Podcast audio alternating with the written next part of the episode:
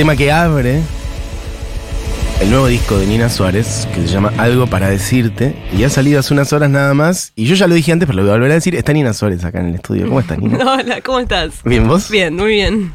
Con un disco salido hace 12 horas. Sí, estoy re contenta, no lo puedo creer.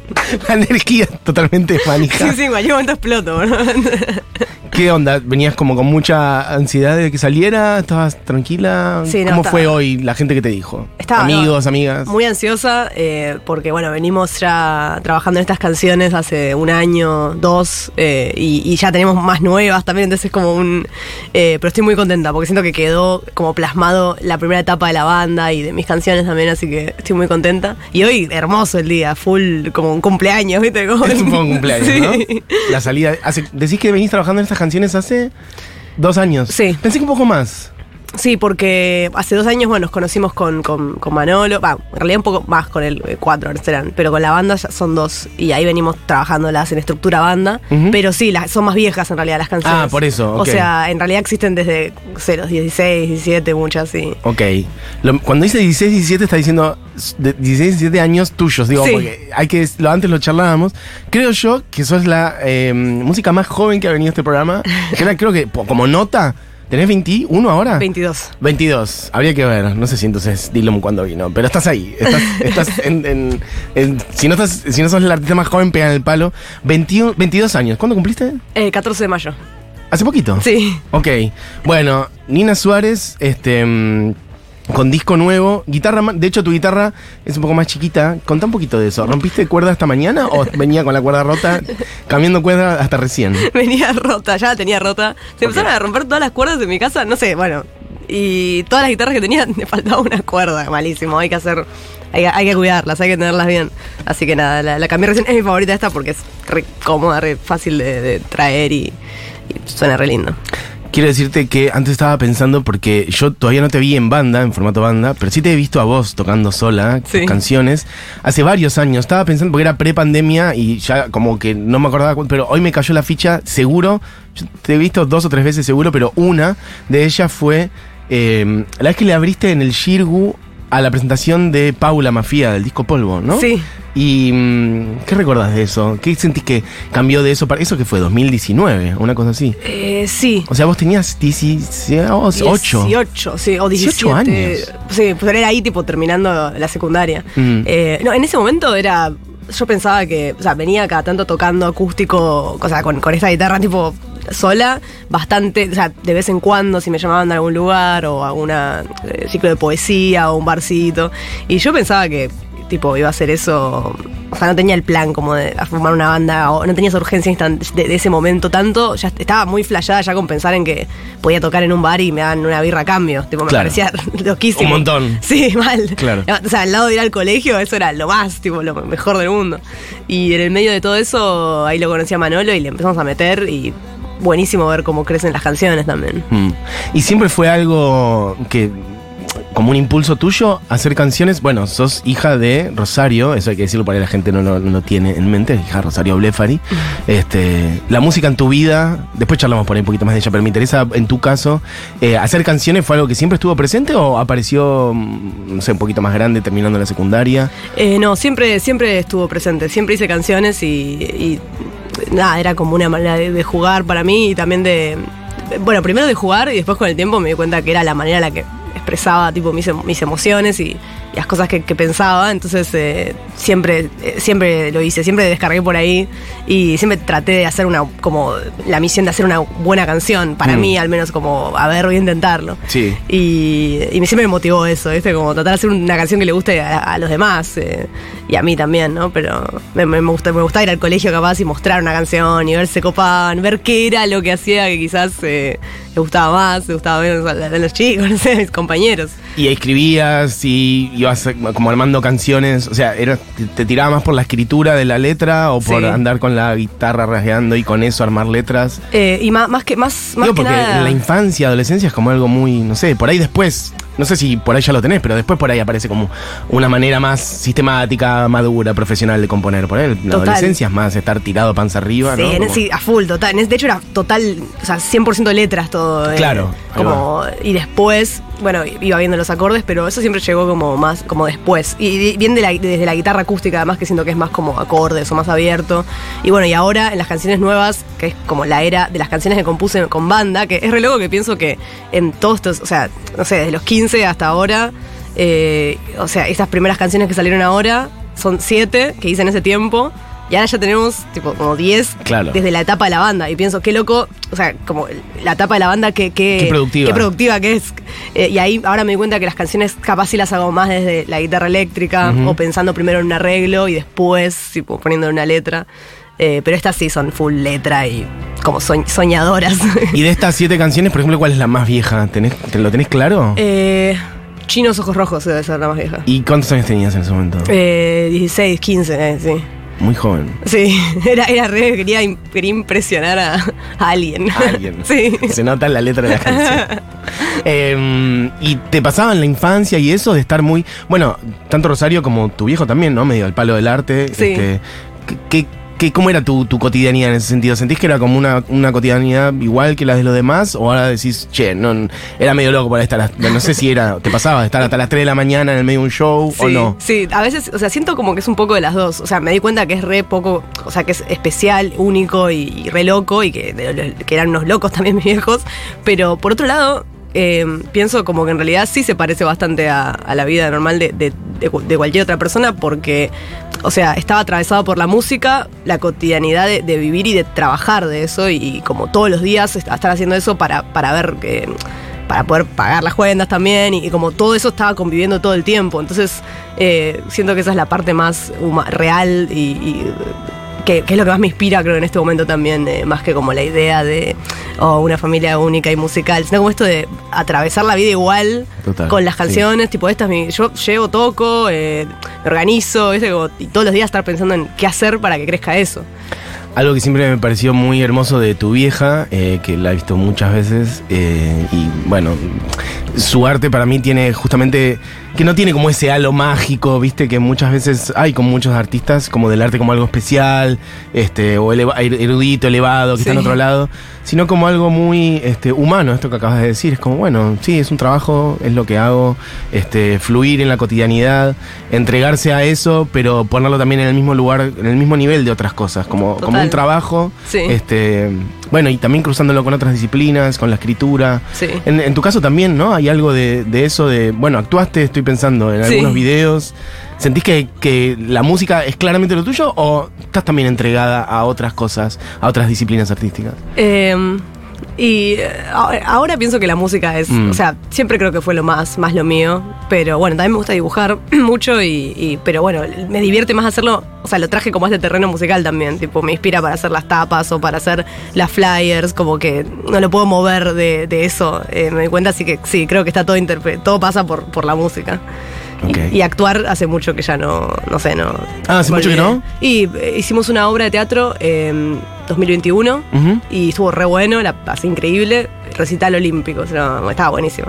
Pero después de eso no, no volví a, a buscar o aceptar o, o probar otras cosas porque fue como full, nos metimos con la banda Claro. y no, no pude pensar en otra cosa. Pienso en videos también, hiciste un video de El Mató también, ¿no? sí, Ok. eso fue muy divertido. Además, eh, muy musical, como actuación, pero muy musical y amiguero y, y como, bueno, fue también el inicio de muchas cosas, creo, de, de pasar días en La Plata. También eran estos momentos que eso, terminar la secundaria y de repente pasar días en otro lado, o sea, Mm. hacerse cargo de, de una misma, no sé, como tomarme el tren, conocer amigos. eh, eh, re lindo, eso creo que fue muy importante también para, para, para ahora ganar fuerza y, y no sé, y, sal- y tener ganas de, de mostrar las canciones y todo. Hermoso.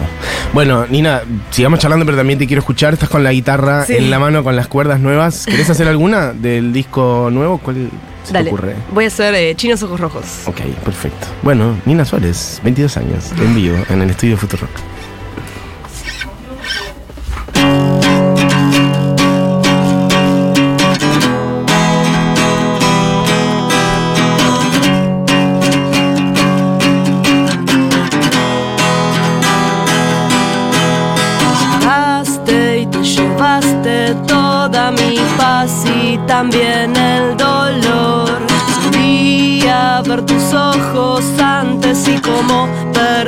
Perdían su color. Tu presencia en esencia ilumina todo mi alrededor.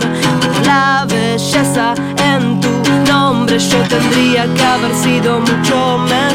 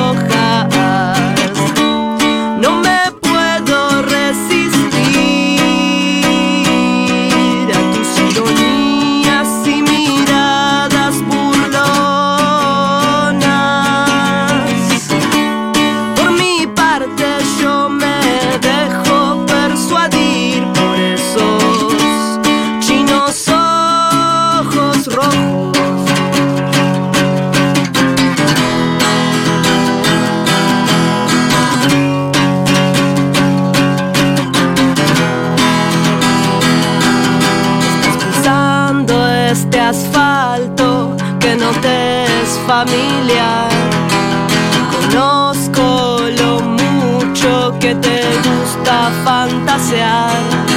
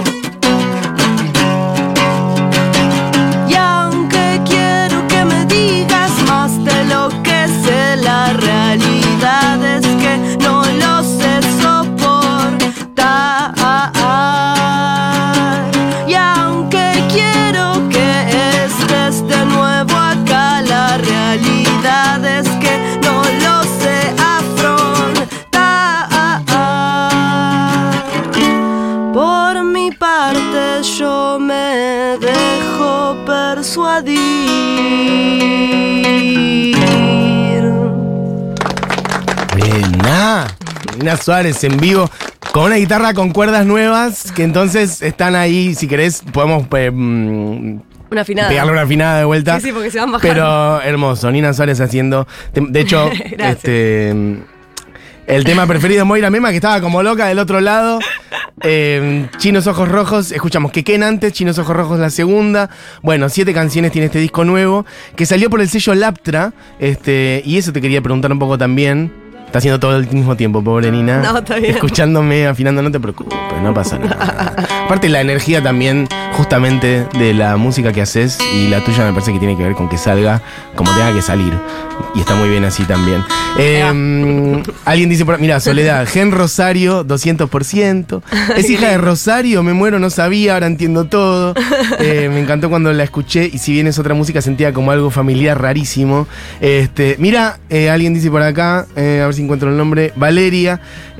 ay, para. Qué genia Nina. Fue al cole con mi hermano y tuvimos la fortuna de conocerla a ella y a sus, a sus padres. Desde la primaria ya era una capa total en todo. Ah, qué grande. La gente que te elogia. Wow, muchas gracias. Este, bueno, eso. ¿A qué, qué más? Hola Mati, un saludo. Excelente la canción Chinos Ojos Rojos, me encantó. No conocía al artista. Y total, diciendo, la guitarra se está acomodando porque tiene guitarras, cuerdas nuevas que acaba de poner. Entonces, bueno, hay algo de eso.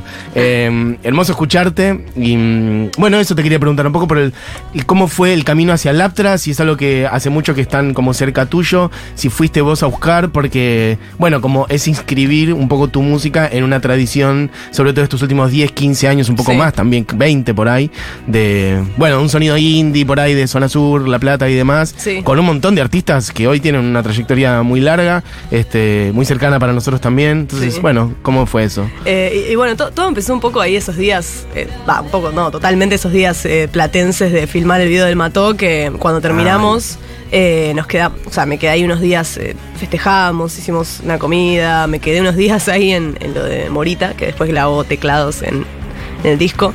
Eh, y nada, y era como, che, pero si querés quedate, bueno, y como que al final terminé quedando varios días y volví a ir y pasaba días allá. Y ahí, bueno, también eh, pasé más tiempo con los faunos, los conocí a ellos, conocí a Gato, que me acuerdo que él me dijo un día, tipo, vos sos Laptra. Claro. y yo le dije, bueno, está bien. y no me lo olvidé más. Y además también... eh, este, después conocí a, o sea, después de eso conocí a Manolo y después eh, a Chicho y los dos, tipo, Cabeza Flotante y Bestia Bebé son bandas de Laptra, entonces es como, ya está, o sea, creo que es como, ya está. Todo estaba yendo para Todo ese lado. indicaba, sí. Total.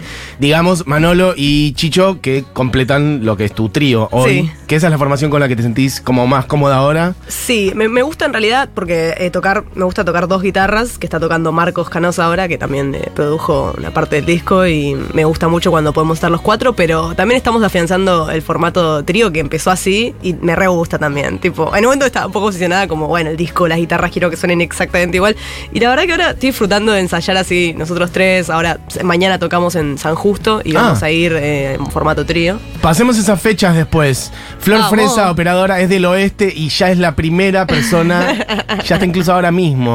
En Ya la- está ahí. Ya está ahí. Está aferrada a la valla para estar en primera fila. Después pasemos Moy si tenemos las fechas de, de Nina y las de- no sé si igual hay más por delante, pero después digamos lo que sea que haya. Sí. Que haya. Este, Se miran. Porque Moira Mema, vamos a decirlo, oficia de prensa de Nina Suárez. Moira Mema Incorporated. Inc. La rompe, Moira. Sociedad Anónima. Em, pará, y después hay otras dos, eh, por lo menos de, lo- de lo que vi que estuvo la gente involucrada en el disco, Sí. este, dos monstruos también de, de- de larga eh, tradición, que son los hermanos Esaín, cada uno en un rol distinto. Mansa, Sí. eh, produ- Mansa es un productor Mansa es lo más. del carajo, Mal. una bestia total. no, además es, es, eh, una gran persona y me encanta su, su, eh, criterio musical. eh, y es muy, fue muy divertido mezclar con él. Y bueno, y grabamos también algunas cositas ya como, como por arriba, la de- detalles que para corregir. Y la verdad que muy, muy bueno. Y bueno, y Lulo que fue Drum Doctor. Y me encanta que es como una cosa. Otra cosa que me gusta del Aptra es como una cosa de hermandad, ¿viste? Como eh, hay hermanos que son capos todos. eh, y, y si incluso si no tenés, yo que no tengo hermanos, me siento hermanada en ese grupo también. Qué lindo, ¿no? Como la idea de ir construyendo familia de otra manera, ¿no? La familia elegida, la familia de los amigos, de las amigas, Sí. de la- del ambiente musical. Eso es lo que, eso es lo que creo, lo que define mi decisión tipo de, de salir por Laptra más que nada, porque después eh, no hay tipo, o sea, no es un sello que. O sea, no- cada uno hace los, su- por su cuenta Claro. las cosas que tiene que hacer, tipo, no sé, los discos o eh, las remeras, todas esas cosas. Pero es más grande que eso, creo. Es como un, un, un colectivo de amigos. ¿eh? Hace poco estaban acá los Potemkin, de hecho, en una fecha que ahora te pregunto, porque compartieron con vos en el Festi Mugre y hablábamos de Mansa como productor. Digo, para quien no tenga Mansa, por ahí alguno le sonará, eh, o de Valle de Muñecas o de Menos que Cero, banda anterior a Valle de Muñecas. Si no conocen Valle de Muñecas, vayan ahora. Eh, por ahí también por el disco Flopa Mansa Minimal, pero bueno, Mansa produjo a, a mil artistas en estos últimos, qué decir, 20, 25 años por lo menos. Y Lulo es el batero de Acorazado Potemkin y también es como eso, Drum Doctor, ¿no? como una persona que cura el sonido de, de la batería. Sí. Estuvo hablando con ustedes. Y bueno, cuando vinieron los Acorazados estaban en esa fecha que fue en La Plata con Flopa, con Monstruo y con vos. ¿Qué Sí. tal estuvo ese, Eh, esa estuvo fecha? buenísimo. Estuvo muy bueno, muy linda esa fecha. Eh, la pasamos genial y, y qué lindo que es tocar ahí además en, En el ópera, ¿no? En el ópera, zarpado y, y nada, eh, las bandas, eh, fue muy lindo compartir eh, con, con esas bandas, la verdad que tienen trayectoria y que, que una buena onda, eh, muy bueno estuvo, muy bueno. Hermoso. Te quería preguntar un poco también por, bueno, aprovechando tu edad, como con qué bandas, te- porque estamos hablando de toda gente igual en un punto, bueno, más grande que vos. Sí. ¿Con qué bandas te sentís hermanadas a nivel generacional? O bandas o solistas, o bueno, o por ahí de afuera, ¿eh? Por ahí me decís, no, lo que me gusta es lo que hace una chica de Nueva Zelanda que tiene 22 años. Bueno, eh, me pasa que es como que siento tanta como eh, familiaridad con, con- con mis amigos de, de Laptra, o sea, mis amigos Chicho, Manolo, Los Bestia, eh, Faunos, que es como Sí. que no, o sea, no. A veces me acuerdo, ¿viste? Es como, claro, o sea, son, tenemos distintas edades, ¿viste? Como, y me pongo a pensar, y, a nivel sí más de mi generación, eh, y bueno, siempre me gustó mucho eh, Snail Mail, que es esta chica que es de Baltimore, creo. Bueno, me gusta que son tres, me gusta que, nada, tienen como una relación. Siento que a veces pienso como que un poco se parece, pero bueno, también es más indie pop. Y después de acá, em, bueno, estuve conociendo últimamente más a las bandas nuevas y la verdad que siento que me gusta que entre ellos tienen esa, esta misma sensación de hermanos, se nota, de afuera lo veo. Y, creo que eso, o sea, que ellos sientan eso entre ellos, de un chica, los, mujer cebra, los buenos vampiros, ver todos ellos, todos ellos juntos, eso por, a mí por fuera me hace sentir también como una. Como eso es lo que yo siento con mis amigos también. Entonces siento que eso es como. Ya es eso también una familiarización. Y después, eh, bueno, nada, Los Buenos Vampiros creo que son la banda que más me, me, gusta o me identifica por cómo tocan y cómo hacen sus canciones, aunque sea otro estilo, de, las de mi generación. Y en el caso, bueno, es medio inevitable preguntarte por, por ahí, por la influencia de tu vieja. ¿Escuchás su música? Por ahí ahora no. ¿O con qué? con cuál de sus distintos proyectos? Bueno, Rosario incluso por fuera de la música también, no hablamos antes de escribir, de actuar y otras cosas, pero dentro de la música también, ¿no? Como su carrera solista, o Suárez, o no sé, Suen Monmont, o cantidad de cosas, ¿no? Sí, me encanta. De hecho, escucho, la escucho mucho. Eh, o sea, de, voy cambiando, a veces eh, me gusta mucho Suen Monmont, me encanta. Y Suárez también. Eh, creo que es lo que más escucho, tipo, así como el, en el día a día de, escuchar. En mis playlists está Suárez, Suen Monmont. Y después también la escucho sus discos solistas. Son increíbles. Tipo, siempre hay algo por descubrir, Es como millones de canciones, eh, vueltas locas también, eh, me, gusta mucho. Lo puedo escuchar completamente desde afuera, como. No, pienso tipo, es mi mamá, no sé, es como pienso. Eh, es Rosario que estaba cantando. Y me, re, gusta y también me, inspira un montón. y la verdad que sí, hay una influencia ahí que, que me, me parece buenísima. ¿Por dónde sentís que te llega más por ahí? ¿Por la composición, por la manera de cantar, tu, voz? Bueno, hay algo ahí, por ahí vos no lo registrás, pero hay algo que a mí me lleva mucho a, ella. Pero por ahí, no sé, en, la actitud, en la composición, ¿qué sentís que aprendiste más de ella? y em, también si eso es algo que te... Porque también por ahí está bueno ir hacia otro lado, ¿no? O sea, por ahí hay algo que decís, che, esto me encanta cómo lo hace y lo re voy a tomar. Y por ahí decís, esto, no, voy a ir para el otro lado opuesto, ¿viste? Hay algo ahí también. Sí, total. Bueno, Sí, creo es, es que como que a veces también pienso, me cuesta como diferenciarlo porque como no, me cuesta ver como en comparación mi música y la de ella, porque no, no sé, como siempre tocamos juntas o siempre nos mostramos las canciones, como que no lo registro, pero sé que son distintos estilos, o sea, es diferente. Pero creo que lo que más me, me queda es como esta cosa de no tener eh, como no juzgar ninguna canción eh, y tener como una libertad eh, para, hacer las canciones y saber que se pueden ir por un lado o el otro y que no, que no pasa nada y tipo aceptarlo y asumir y, última que la canción este, llega a su máximo esplendor aunque sea aunque haya cosas que digas esto, no sé, viste, como que eso, que no dé vergüenza. Me parece hermoso. Que no haya vergüenza. Que no haya vergüenza, no tener miedo a la libertad, básicamente. Claro, que eso es lo que siempre me decía ella como vergüenza, digo, no sé, yo no sé, quería poner un gorro medio loco para ir al colegio, me da vergüenza, y decía, ya fue, no tengas vergüenza. Eso es lo que me queda, creo. Qué hermoso lo que estás diciendo. Parece hermoso, muy conmovedor. Em, ¿Y tenés alguna canción preferida de ella, por ejemplo? ¿O algún disco? Em, ¿Alguna que te guste así de ella? Para... Y ahora me gusta mucho Accidente, estoy escuchando mucho, me parece re loco todo el ajo, tipo pom, pom, pom, pom, pom, pom, pom, como removido, eh, muy bueno. Eh, y, y, después, bueno, Sumo Mont, copiloto, me parece un temazo. Eh, y A tu ritmo, que también es rarísima, re oscura y como como para bailar también, no sé, es rarísimo. Está muy buena, muy buena. Ok, bueno, quien dice todo esto es Nina Suárez, este, 22 años, disco salido hace 12 horas 56 minutos, que es básicamente la hora que es ahora, porque salió a medianoche, su primer disco. Este, ¿Quién te dice en unos 30, 40 años estamos diciendo, ¿te acordás ese día que había salido tu primer disco y viniste a la radio? Qué lindo. Este, ¿qué dice Moy? No va haber mundo. No, sí, para, déjame creer que sí. Este. Para, queremos escucharte hacer una más. ¿Querés hacer otra? Dale. ¿Cuál quieres hacer? Eh, voy a hacer. Ciudad. Dale, perfecto.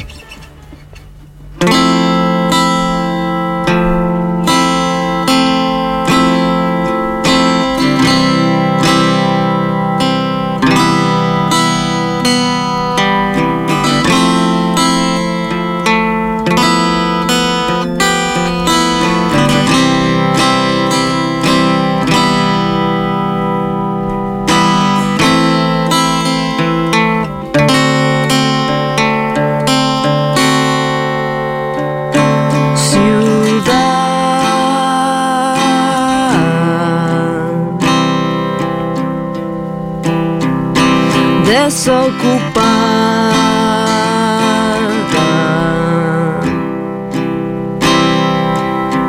Me hiciste muy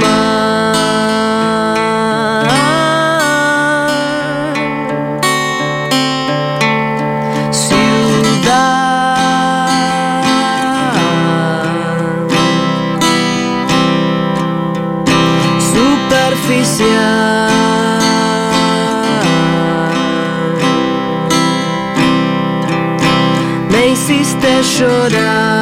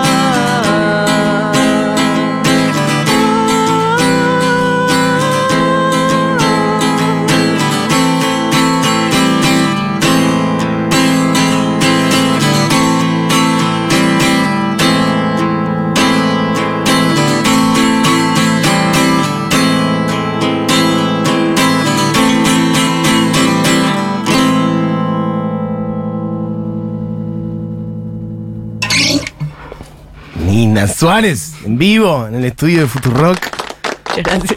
Voz y guitarra en mano. Haciendo temas. Hermoso este tema.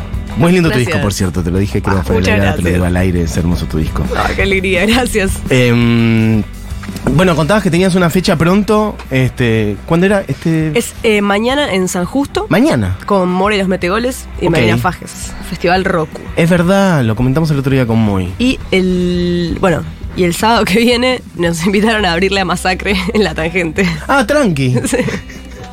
Zarpado. ¿Cómo estás con eso? Mal, re bien. O sea, bueno, estamos, estamos re contentos con los chicos porque nada, es como una, una oportunidad para la banda y, y además la tangente. O sea, pensé que nunca iba a tocar en la tangente porque nun- nunca fui a una banda en la tangente tampoco. ¿Nunca fuiste a la tangente? No, sí, nunca, nunca fui. Pensé que. No sé.